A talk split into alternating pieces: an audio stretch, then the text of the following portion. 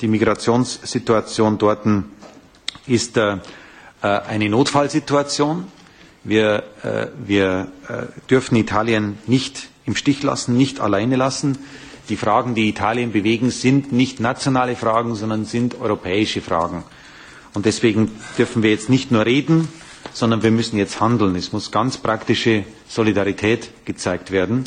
Die Erwartungshaltung an die Innenminister diese Woche ist, dass die Italiener, die Bürger Italiens, ein praktisches Signal der Solidarität erwarten.